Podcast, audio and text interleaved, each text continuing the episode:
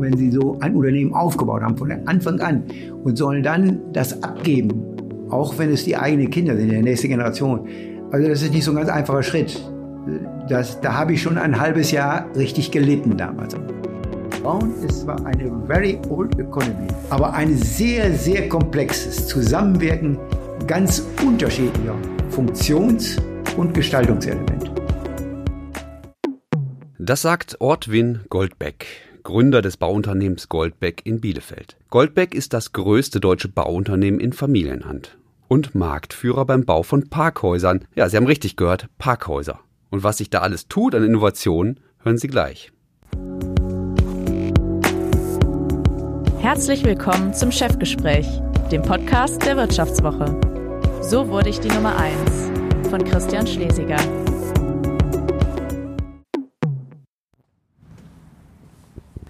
Das Unternehmen hat seinen Sitz in Bielefeld-Ummeln.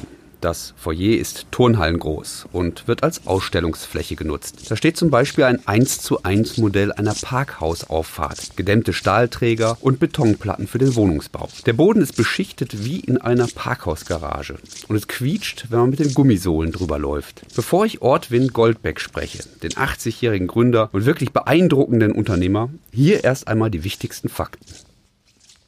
1969 gründet Ortwin Goldbeck das Stahlbauunternehmen Goldbeck in Bielefeld. Sieben Mitarbeiter schweißen zunächst Stahlträger zusammen, die nichts anderes tun, als Hallendächer zu stützen. In den 70er und 80er Jahren entwickelt sich Goldbeck zu einem Anbieter von rundum sorglos Bauwerken für Logistikhallen, Krankenhäuser, Hotels, Altenheime, Parkhäuser. Beim Bau von Parkhäusern ist Goldbeck heute Marktführer. Heute beschäftigt Goldbeck mehr als 7000 Mitarbeiter. 2007 übernehmen die Söhne Jörg Uwe und Jan Hendrik die Geschäftsführung. Der 80-jährige Ortwin Goldbeck sitzt bis heute im Beirat.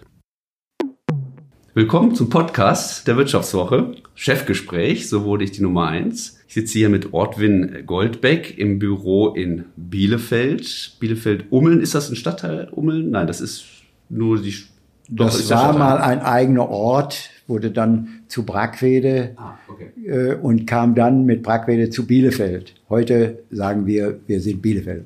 Wie lebt es sich hier in dieser Ostwestfal ostwestfälischen Metropole? Also ich lebe jetzt 80 Jahre hier. Wenn ich hier nicht zufrieden wäre, wenn ich hier nicht glücklich wäre in dieser Region, äh, dann wäre ich vielleicht nicht mehr 80 Jahre hier geblieben. Ja, seit ja es lebt sich sehr gut hier. Also diese Region ist äh, sehr spannend, auch eine sehr spannende Wirtschaftsregion, sehr stark geprägt von den Familienunternehmen, ganz große wie Oetker, Bertelsmann, aber auch ganz viele kleine sogenannte Hidden Champions. Mhm. Ich war ja mal IHK-Präsident hier in dieser Region und kenne also ganz viele Firmen mhm. und bin immer wieder erstaunt, was alles gemacht wird, wie das gemacht wird und wie die Einzelnen sich mit ihrem Produkt, mit ihrer Firma auch identifizieren. Mhm. Das macht typische Familienunternehmen aus. Ja, interessant. Sie sind seit kurzem auch Ehrenbürger der Stadt. Und man muss dazu sagen, das ähm, wurde zuletzt, glaube ich, 1992 einem Bürger hier dieses Recht äh, anerkannt. Ähm, herzlichen Glückwunsch erstmal dazu. Äh, und äh, ja, was sind jetzt Ihre Privilegien als Ehrenbürger der Stadt Bielefeld? Also ich glaube, ich habe keine Privilegien. Aber ich habe mich schon gefreut über die Ehre, die mir damit zuteil geworden ist. Das ist sicherlich so schon. Äh, gut, ich bin hier groß geworden, habe Bielefeld natürlich als immer als meine Heimat angesehen und habe auch gerade in den letzten Jahren sehr viel für Bielefeld getan. Ich habe mich vielfach ehrenamtlich engagiert und das war meist auch hier im Bielefelder Bereich, in Bielefelder Organisationen da. Und dadurch habe ich natürlich eine ganz besondere Beziehung auch zu dieser Stadt und äh, ja, ich fühle mich hier wohl, ich fühle mich als Bielefelder. Ja. Diese Auszeichnung zeigt ja auch, dass Sie ein besonderer Typ sind, ein besonderer Unternehmer. Sie äh, sind ähm, ihr Unternehmen, sie haben ein Bauunternehmen gegründet, was extrem erfolgreich läuft. Äh, sie hatten jetzt dieses Jahr das 50. Jubiläum. Äh, unten in der Eingangshalle liegt auch eine goldene Chronik, passend zum Namen Goldbeck. Ja. Ähm, Interessant finde ich, äh, wir feiern ja in diesem Jahr auch die Wiedervereinigung, 30 Jahre Wiedervereinigung. Ich glaube, Sie sind als Bauunternehmer damals auch sehr früh äh, in die ostdeutschen Bundesländer gegangen. Ne? Wie haben Sie damals so diese Sturm- und Drangphase erlebt äh, im Rückblick? Das war eigentlich die spannendste Zeit meines Unternehmen, Unternehmerlebens. Damals in dieser emotionalen Phase den Schritt in die neuen Bundesländer zu tun. Ich hatte ja keine Beziehungen zur DDR, man keine Verwandtschaft. Ich äh, kannte nur aus äh, dem nur ganz normalen Erdkundeunterricht aus dem Deutschunterricht, wo die Städte lagen, aber sonst überhaupt nichts. Und äh, als das dann äh, losging, ja, ich müsste ein bisschen weiter ausholen. Wir hatten unser Unternehmen Anfang der 80er Jahre neu ausgerichtet. Mhm. Mit all den Problemen, die so eine Neuausrichtung bedeutet. Wir haben vorher nur Stahlbau gemacht mhm. und wollten dann komplette fertige Gebäude bauen. Und zwar nach ganz bestimmten Systemen bauen dann. Mhm. Und ähm, das ist natürlich alles auf dem Papier sehr schnell dargestellt und das können Sie auch erklären, aber umzusetzen, das ist, war schon mühsam. Und das war damals auch eine Phase, die konjunkturell nicht gerade so toll war. Mhm. Und ähm, dann war die dann Wiedervereinigung Glücksgriff. Dann, da, ja, und dann hatten wir Mitte der 80er Jahre stand aber unser Konzept und das griff auch allmählich. Wir merkten auch, dass unsere Leute mehr damit fertig werden, dass wir auch am Markt mit damit ankommen. Und dann öffnete sich die Grenze. Und da haben wir natürlich gleich erkannt, hier gibt's große Chancen, weil hier doch noch viel Nachholbedarf ist an Infrastruktur, an baulicher Infrastruktur, auch im Gebäudebau, im Hochbau. Und sind dann gleich äh, in die neuen Bundesländer. Wo sind Sie hin? Also bestimmt haben Sie. Äh, darüber kann ich ganz lange Geschichten erzählen. Also das, das ist ja, wie das damals sehr häufig war, auch Zufällen unterlegen. Das kam am 28. Dezember jemand äh, zu mir hin, der, kling, der rief an. 89 dann, oder? 89, ja. Am 28. Dezember 89. Also äh, da war die Grenze mal gerade offen. Ja. Und das war jemand, der kam aus dem Vogtland, aus Falkenstein genau, das ist bei Plauen. Und der sagt, ja, ich bin Stahlbauer in Plauen und möchte ganz gerne mal einen westdeutschen Stahlbau, eine westdeutsche Stahlbaufirma sehen. Und ich habe Verwandte hier in Jöllenbeck, Bielefeld. Jöllenbeck ist ein Stadtteil von Bielefeld. Und das war der einzige Punkt, wo ich wusste, wo ich hinfahren konnte. Und dann habe ich einfach in einem Register mal geguckt, wo gibt es hier ein Stahlbauunternehmen. Und so kam der dann zu uns hin. Und äh, das erste Gespräch war dann auch so, gut, in der Zeit, das war, erstmal ist man sowieso emotional damals sehr stark ähm, beeinflusst. Und in der Zeit so zwischen Weihnachten und Neujahr hat man auch so viel andere Dinge nicht. Da habe ich ihm natürlich auch alles erklärt und gezeigt und er war so angetan. Das sagt, ich muss unbedingt mit meinem Kollegen noch mal hierher kommen. Und so ist dann so ein Rad in Bewegung gekommen. Wir wollten damals einen sogenannten 73er Betrieb. Das sagt meistens nicht viel. Das waren die Betriebe, die 1973 in der letzten Enteignungswelle enteignet wurden und bei denen der Unternehmer noch lebte. Die konnten auf ganz schnellen Wege wieder rückübertragen werden. Und so ein Betrieb war das. Der hing zwar auch an einem Konzern, aber der konnte da rausgelöst werden. Und da waren wir der Meinung, ja, mit dem wollen wir das zusammen da hinten was machen. Den haben Sie dann übernommen oder Partnerschaft? Ja, das, das muss ich gerade noch mal erzählen. Also äh, dann wurde ich da sind wir da hingefahren, am, war genau am 1. März äh, 1990 dann, äh, sind wir hingefahren, haben uns das angeguckt und da habe ich gesagt, na ja, es liegt also ein bisschen im Loch, also so ideal ist das für einen Stahlbaubetrieb nicht. Aber wir hatten gewisse äh, Bedürfnisse geweckt und die, waren daran interessiert, auch mit uns zusammenzukommen. Da habe ich gesagt, okay, lass uns dann mal unterhalten, wie, wir, wie das denn gehen kann. Also der Unternehmer lebte noch, der konnte sein Unternehmen wieder zurückkriegen, der war zwar inzwischen schon Mitte 70 und ähm, wollte das auch und hatte aber überhaupt keine Vorstellung. Er war nun äh, seit 73 ganz aus diesem Geschäft raus, 73 die Enteignung, ganz aus diesem Geschäft raus. Und war der Meinung, ja, wenn wir das gemeinsam machen, dann können wir hier, was machen wir da? Das war vollkommen aus der Luft gerissen. Das war überhaupt nicht realistisch da. Und dann hat er vor allen Dingen Vorstellungen, was ein Betrieb wert war.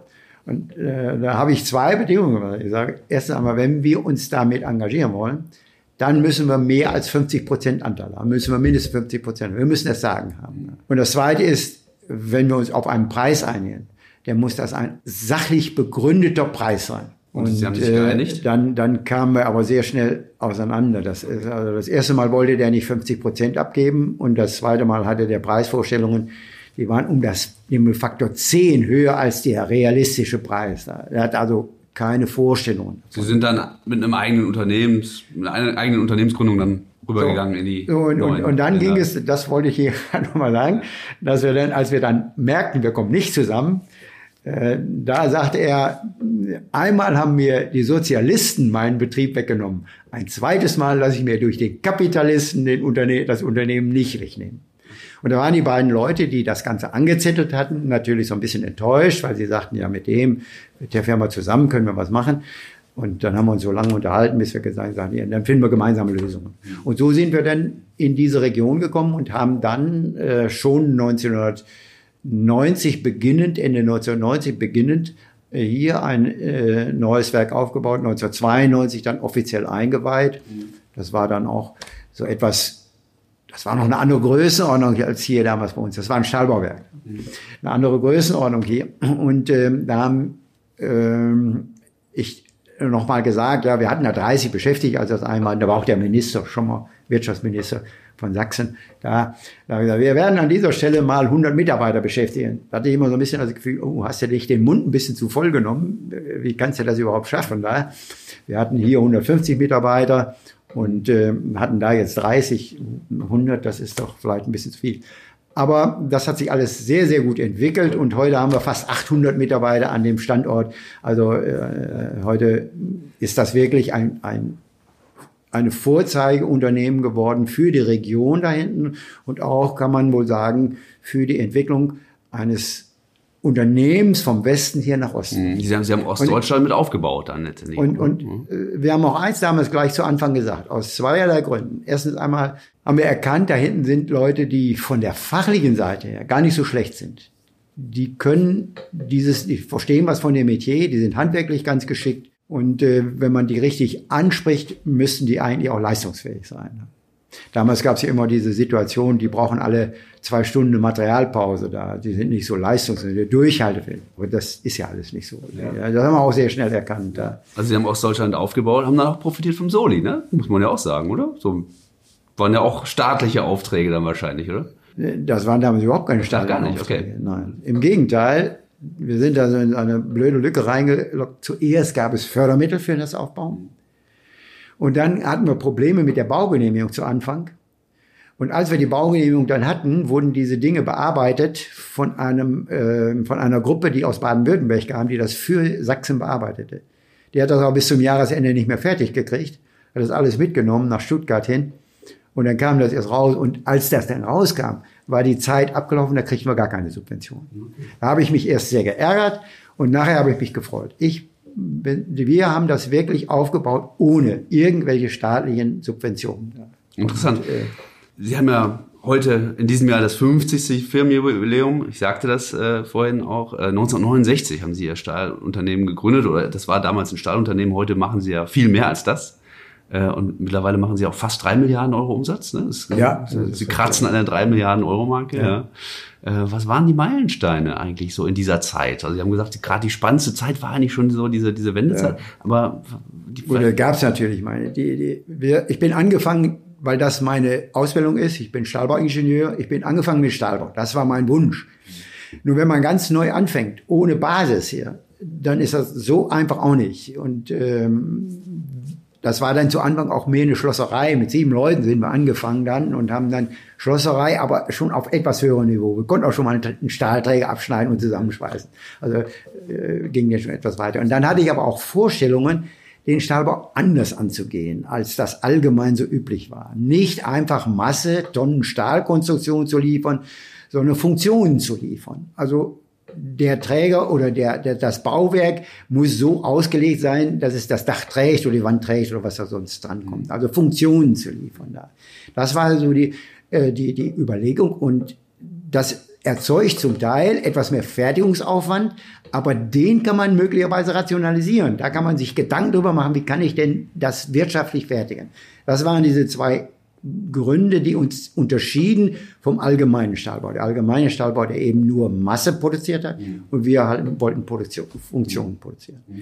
Und das hat sich dann in den 70er Jahren ganz gut entwickelt. Wir sind dann in den 70er Jahren, wurden wir hier in der Region, da gab es fünf weitere Firmen, die damals, als wir anfingen, alle schon um die 100 Beschäftigten hatten.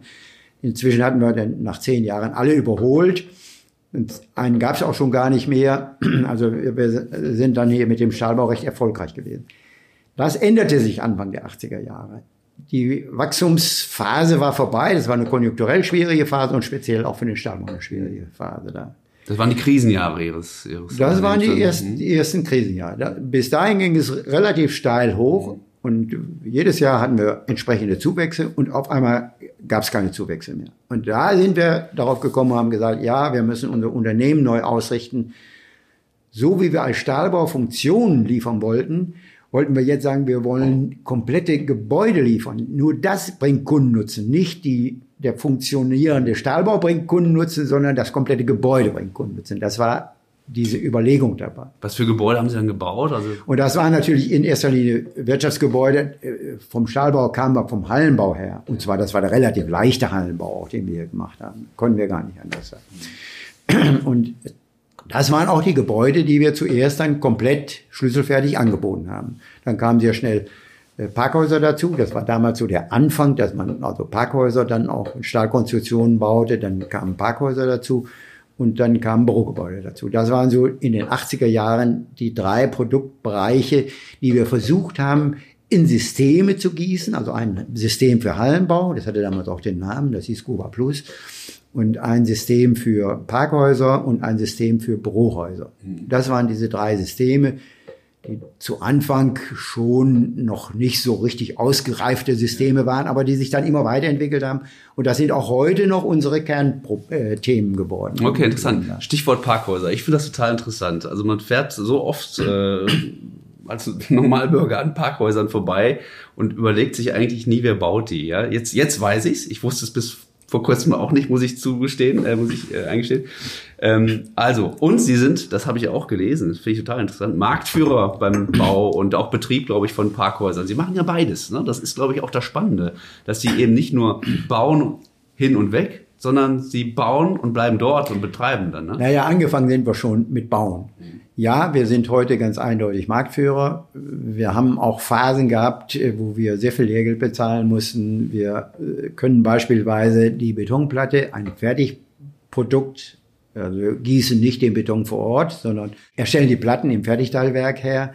Und zwar in einer Form, äh, da gibt's jetzt auch eine ganze Menge Tricks, wie wir das machen, dass wir die nicht mehr beschichten müssen. Sonst war da früher immer eine Sicherheitsbeschichtung drauf, damit hier äh, da kein Wasser rein diffundiert und dann die, äh, die äh, Bewährung korrodiert.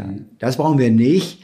Wir haben ein Verfahren entwickelt, dass wir ja äh, in der Platte, wenn, wenn sie erst verbaut ist, einen zweiachsigen Druckzustand in der Oberfläche erzeugen und damit, damit garantiert keine Rissbildung haben. Wir monitoren das auch, verfolgen das weiter, um da sicher zu gehen.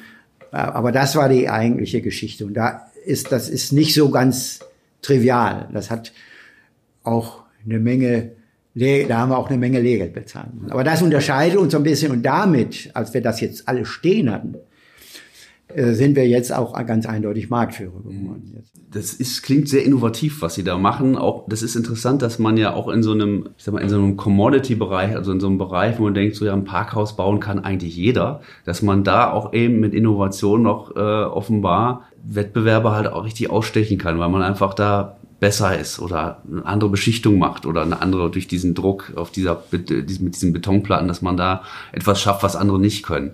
Ähm, wo geht denn die Zukunft hin eigentlich bei den Parkhäusern? Oder ist, ist das jetzt eigentlich so Standard? State of the Art. Äh, ja gut, natürlich entwickelt sich das auch immer weiter. Äh, Sie wissen, die Betonplatten sind mit Stahl bewehrt. Wir beschäftigen uns damit, ob man die auch mit Carbon bewähren kann. Wir haben ein erstes Musterparkhaus gebaut, das ist unser eigenes nun auch. Da können wir ein bisschen mehr experimentieren, wo wir die, die Platten mit Carbonmatten be bewehrt haben, die Betonplatten mit Carbon. Das ist natürlich dann nicht mehr Korrosions, da gibt es keine Korrosionsprobleme. Da kann man etwas leichter mit umgehen. Aber das ist noch nicht so, dass wir damit groß an den Markt gehen, weil wir sagen, wir haben jetzt ein Park, wir werden noch ein zweites bauen. Ähm, und das wollen wir aber auch erst fünf Jahre Erfahrung, damit wollen wir auch erst fünf Jahre Erfahrung sammeln. Denn wenn wir so viel von diesen Parkhäusern bauen und dann stellt sich im, bei der Langzeitbetrachtung stellen sich Fehler heraus, dann ist das für uns katastrophal. Wir, wir bauen äh, jedes Jahr etwa 100 Parkhäuser und wenn da dann äh, Langzeitfehler entstehen wollen, das würde, das wäre eine Katastrophe. Dann. Mhm. Also das wollen wir noch nicht. Äh, deswegen werden wir da sehr vorsichtig sein. Aber ich wollte dann, es geht schon weiter, die Entwicklung geht schon weiter. Das andere, dass natürlich irgendwann mal die Autos autonom einparken. Was bedeutet das? Äh, Parkplatzerkennung ist schon heute Standard. Äh, die ganze Technik, wie fährt man rein, wie bezahlt man, das ist also auch eine Sache. Und da kommen Sie an den zweiten Bereich, das ist noch nicht so alt, etwa seit vier Jahren betreiben wir jetzt auch Parkhäuser. Das ergab sich, dass äh, wir Kontakt hatten zu einem Parkhausbetreiber, der das abgeben wollte, ein kommunaler Parkhausbetreiber, der es abgeben wollte. Und da sind wir angefangen und äh, inzwischen haben wir schon äh, doch eine ganze Menge, was weiß ich, über 100.000 Parkplätze, die wir betreuen da. Und da ist natürlich auch dieses Feedback zum Bauen immer wieder da. Denn ich sprach kürzlich mal mit dem Geschäftsführer, der diesen Bereich führt und sagte, was machen Sie eigentlich, wenn da jemand gegen die Schranke fährt? Das ist das Leichteste. Das passiert jeden Tag.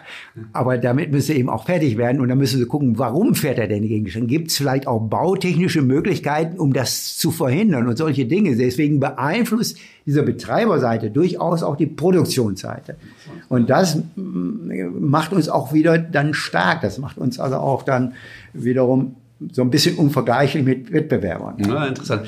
Was sind die Innovationen, die jetzt, die Sie jetzt erwarten, so in dem ganzen Baubereich? Also welche, Sie haben auch ein, äh, eine Dependance in Silicon Valley, habe ich gelesen. Ne? Ja. Was so bringt das, die ja. Ihnen? Ja, ja. Dafür bin ich ja jetzt nicht mehr verantwortlich. Ich bin seit zwölf Jahren aus der Geschäftsführung raus.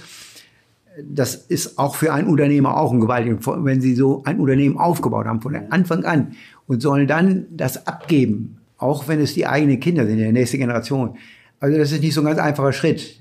Das, da habe ich schon ein halbes Jahr richtig gelitten damals. Aber ich hatte mir das fest vorgenommen und ich hatte von vielen gehört, wo das nicht geklappt hat. Und ich habe immer gesagt, bei mir wird dieser Generationswechsel klappen. Und das was, ist was, denn ja auch so gewesen. Was war denn so schwer daran? Naja, äh, wenn Sie ein Unternehmen von der Peak aufgeführt hat, jede jedes Detail kennen, wenn Sie jede, die ganzen meisten Mitarbeiter noch kennen, wenn Sie eine Beziehung haben bis in die letzten Details. Und dann sollen Sie sagen so, und ab jetzt machen das andere und du sitzt da und möchtest so gerne da reingrätschen und tust das nicht mehr oder kannst das nicht mehr, willst das nicht mehr.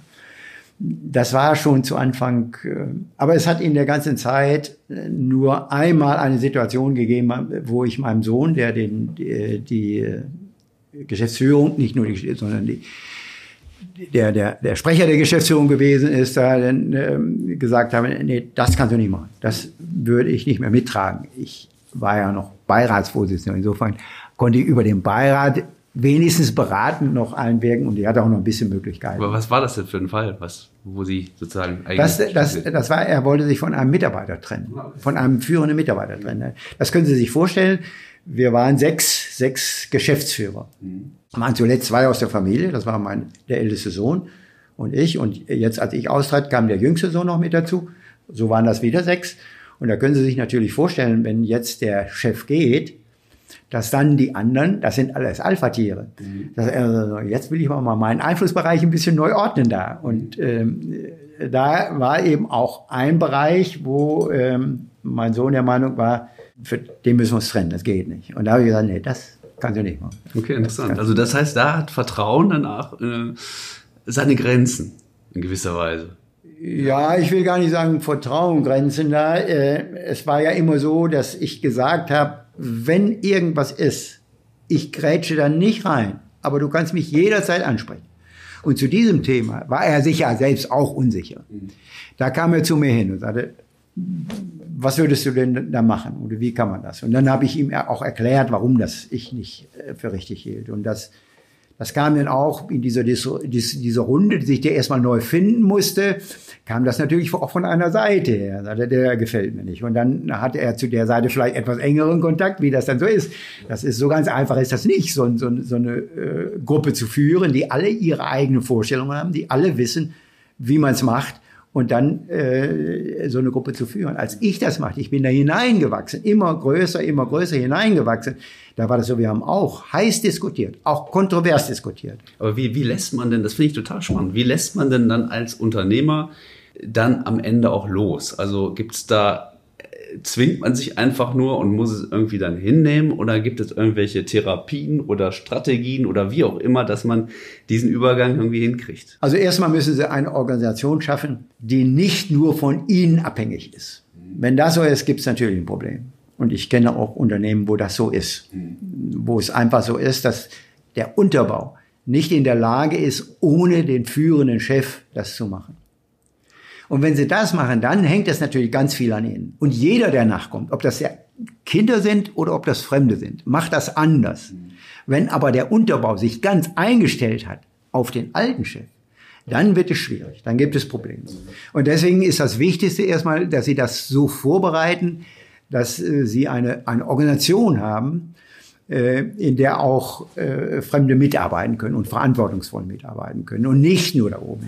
Aber für Sie persönlich, Sie mussten dann ja irgendwann auch so ein bisschen Abstand nehmen. Und also erstens mal war das schon so, dadurch, dass wir drei Freunde waren, die das Unternehmen geführt haben, hat jeder seinen Bereich auch alleine geführt. Mhm. Und äh, dadurch hing nicht alles an mir. Es hing vorher auch schon an, waren vorher auch schon Fremde da. Und diese sechs Mannschaft, sechs Leute, als wir 2000, der erste Ausschied, sind wir angefangen und haben familienfremde Geschäftsführer in das Unternehmen mit, in, den, in die Unternehmensleitung mit aufgebaut. Ja. Ich habe noch eine Frage zum Thema Innovation, weil das lässt mich nicht ganz locker. Ich habe letztens äh, gelesen, gehört, gesehen auch auf YouTube, dass äh, in China ein Hochhaus, 57 Stockwerke, in 19 Tagen hochgezogen wurde.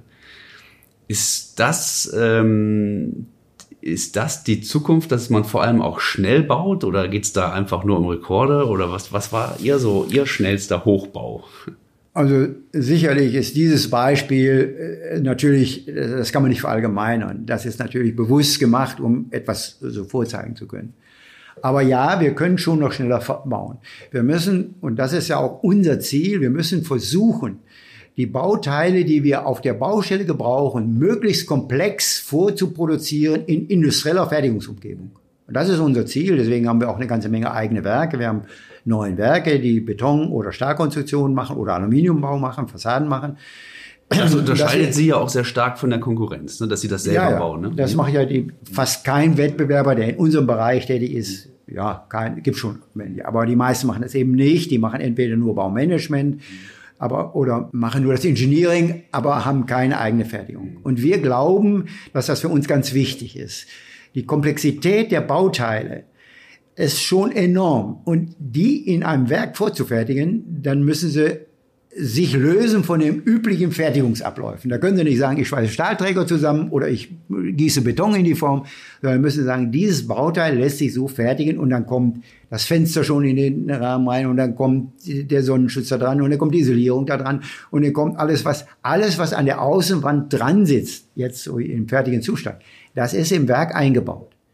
Und damit hat man natürlich die Möglichkeit, im Werk sehr kontrollierte Qualität zu erzeugen, und ganz anders vorzubauen, vorzubereiten, so dass sie dann auf der Baustelle nur Bauteile aufeinandersetzen müssen. Und wenn das komplexe Bauteile sind, ist auf einmal sehr schnell. Wir haben es so, dass bei normalen Bürogebäuden, die heute so, was weiß ich, äh, eine äh, Grundfläche, eine Grundfläche von zwei bis 3.000 Quadratmetern haben, das sind häufige Baustellen, die werden dann vier, fünfmal übereinander haben, dann so 10.000 Quadratmeter, 10.000, 12.000 Quadratmeter Bürofläche. Da schaffen wir es, dass wir in jeder Woche eine Etage fertig bauen. Also, also in fünf Wochen bauen wir das auch hoch. Aber dann ist das natürlich noch nicht fertig. Der Innenausbau, also das wird häufig verkannt. Bauen ist zwar eine very old economy, aber ein sehr, sehr komplexes Zusammenwirken ganz unterschiedlicher Funktions- und Gestaltungselemente. Mhm. Der Architekt, der Ingenieur, der Elektriker, der Gebäudetechniker, also da sind so viele Dinge dran. Der Maler, alle so viele Dinge dran, die alle in irgendeiner Form zusammenwirken müssen. Mhm. Ja, und wenn sie eine gute Wand gebaut haben und ein gutes Fenster gebaut haben und das wird nicht richtig reingesetzt, dann ist das Bauwerk von minderer Qualität. Ja. Und das wollen wir erreichen, indem wir möglichst viel in einer industriellen Fertigungsumgebung produzieren und damit die Qualität sehr viel besser bestimmen können, als wenn das auf der Baustelle bei den Witterungsbedingungen, bei den ganzen äußerlichen Bedingungen, die natürlich nicht so sind wie in, einem Produ wie in einer Produktionsanlage, mhm. Klar. Für, für dieses modulare Bauen und dieses Vorbauen quasi schon in den Werkstätten, führt das auch dazu, dass man ja so ein einheitliches Bild in den Städten sieht? Also denken Sie manchmal selber so, oh, könnte ja eigentlich schon ein bisschen mehr Vielfalt sein in den Städten. Sie bauen ja auch Wohngebäude mittlerweile, also alles möglich. Aber das ist sicherlich ein Thema, mit dem wir uns, seit wir dieses systematisierte Bauen angefangen sind, seit den 80er Jahren immer wieder damit konfrontiert wurden. Wie schafft man es, dass man eine gewisse Vielfalt hinkriegt? Ja, natürlich gibt es Grenzen. Aber wir haben schon versucht, indem wir eben ganz viel eigene Architekten haben, äh, ich weiß jetzt nicht genau wie viele Architekten, aber Architekten, Ingenieure haben wir 1500 im Unternehmen. Das heißt, wir gestalten auch ganz viel selbst. Aber wir setzen auch immer wieder, arbeiten auch immer wieder mit externen Architekten zusammen, weil wir natürlich deren Ideen auch versuchen, in unser System einzubauen. Ihnen wäre das der, der, der Fauxpas mit dem BER nicht passiert, sozusagen. Ja? Also äh, sagen Sie, Sie, Sie integrieren ja alles äh, und am Flughafen BER hat ja jeder so sein, sein Ding gemacht und das hat ja nicht funktioniert. Also äh, wenn, wenn ich, wenn wir da jetzt anfangen zu diskutieren, dann wird es ja lang. Das, das ist ein so negatives Beispiel für die deutsche Bauunternehmen und für, überhaupt für deutsche Baukunst. Alle, von der Verwaltung über die Architektur, über die Bauleute. Also das ist, ja, manchmal muss man sich schämen als deutscher, deutsche Baukunst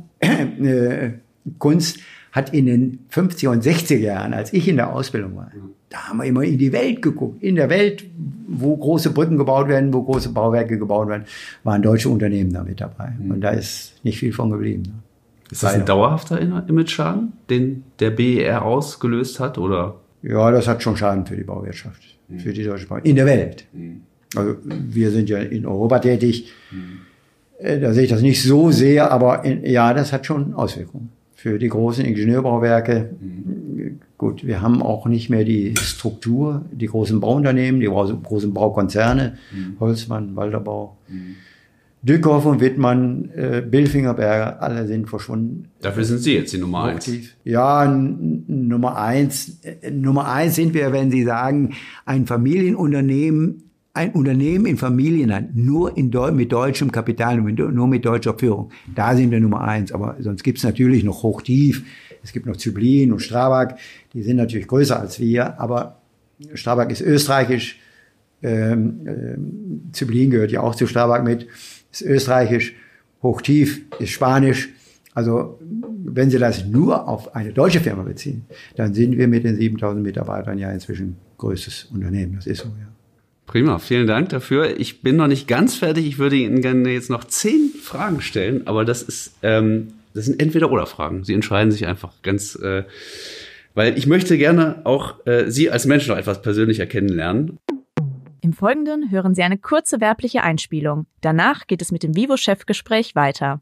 Immer mehr Finanzexperten in Europa befürchten einen Einbruch der Zahlungsmoral. Das hat die aktuelle EOS-Studie Europäische Zahlungsgewohnheiten ergeben.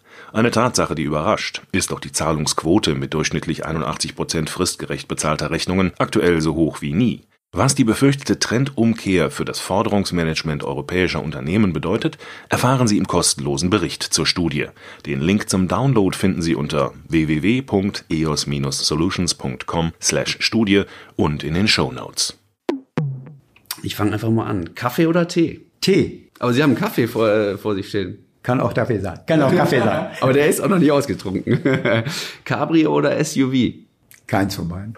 Sondern? Als normales Auto. Okay. Was, was fahren Sie für ein Auto zurzeit? Ich fahre zurzeit äh, Mercedes. Ja. Gangplatz oder Fensterplatz im Flugzeug? Kann beides sein. Äh, da ich mit meiner Frau meist äh, fahre äh, und die den Fensterplatz haben möchte, muss ich häufig den Gangplatz nehmen. Da ist dazwischen einer frei. Das ist mein Problem. Aber ich nehme ganz gerne Fensterplatz. Das ist schon richtig, wenn ich alleine bin. Business Class oder First Class? Maximal Business Class. Und das auch nur bei Flügen, die länger dauern als drei, vier Stunden. Also bei Kurzflügen mache ich nur Holzklasse.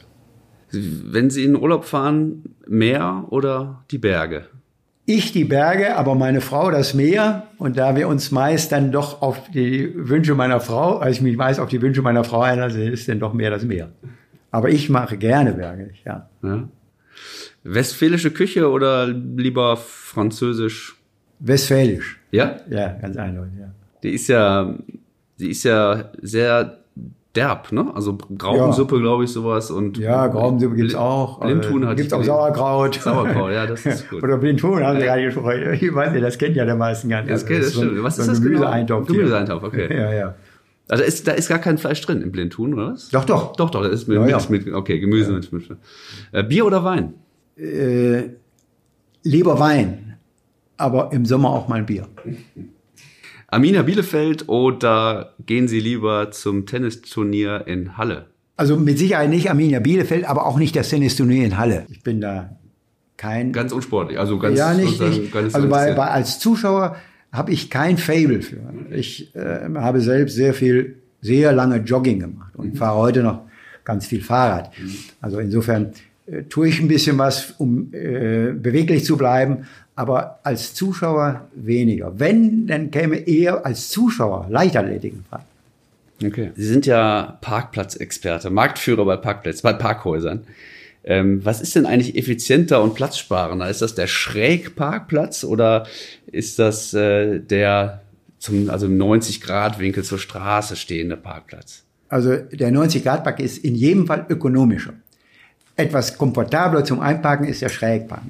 Aber äh, das würde für unser Parkhaus sehr schwierig sein, so etwas schräg aufzustellen. Deswegen haben wir in unseren Parkhäusern nur rechtwinklig zur Fahrgasse aufgestellte Autos. Okay, interessant. Ja, da spricht der Experte. Haben Sie ein Lieblingselement, Stahl oder Aluminium oder gibt es da irgendwas, was Sie... Ja, mein Lieblingselement ist schon Stahl. Da will ich also überhaupt kein Hehl draus machen. Ich bin mit Begeisterung, mit Leidenschaft Stahlbauer und äh, das wird sich auch nicht ändern. Was ist daran so faszinierend eigentlich? Also man kann so unendlich viel gestalten mit dem Stahl. Natürlich kann man das auch mit Beton und da haben wir uns ja in den letzten Jahren auch sehr intensiv mit beschäftigt. Aber beim Stahl kann man die Kräfte fließen sehen. Wenn ich eine Stahlkonstruktion, dann kann ich Ihnen genau sagen, ja, da, da äh, sind Querkräfte und da ist das. Das kann man bei Beton nicht ganz so, weil da das Innenleben nicht mehr sichtbar ist, da wo eigentlich die Kräfte übertragen werden, das ist nicht mehr sichtbar beim Beton. Und insofern äh, ist der Stahl für mich eigentlich der Lieblingsbaustoff. Ja. Ja, ich würde jetzt gerne dieses Bild irgendwie transportieren in, die, in, in den Podcast, weil sie, sie, sie strahlen richtig über das ganze Gesicht. Ähm, das, äh, da sieht man ihr, da hat man wirklich ihre Leidenschaft äh, äh, gesehen. Ja, ja, das war auch meine Abschlussfrage. Ich bedanke mich sehr, sehr herzlich. Das war ein spannendes Gespräch. Mir hat das total gut gefallen. Ich habe mich selten mit dem Thema Bau, Stahl, Aluminium äh, so intensiv beschäftigt. Insofern äh, habe ich was gelernt. Ich hoffe auch unsere Hörer im Podcast. Also insofern sage ich ganz herzlichen Dank. Und Ja, ich bedanke mich für das Gespräch, war ganz nett. Mal einmal, das habe ich natürlich jetzt in dem letzten Jahr, in unserem Jubiläumsjahr und in meinem 80. Le oder jetzt ist das ja inzwischen das 81. Lebensjahr nach meinem 80. Geburtstag, auch sehr häufiger mal darüber berichten müssen da. Und ich fand das auch sehr schön, jetzt mal hier so dieses Fragen- und Antwortspiel zu führen da und äh, mit Ihnen über viele Details aber wissen Sie, wenn Sie, 80, äh, wenn Sie 80 Jahre alt sind und 50 Jahre ein Unternehmen geführt, dann könnte ich noch viel, viel länger darüber berichten. Das glaube ich Ihnen. Vielen Dank und alles Gute. Danke.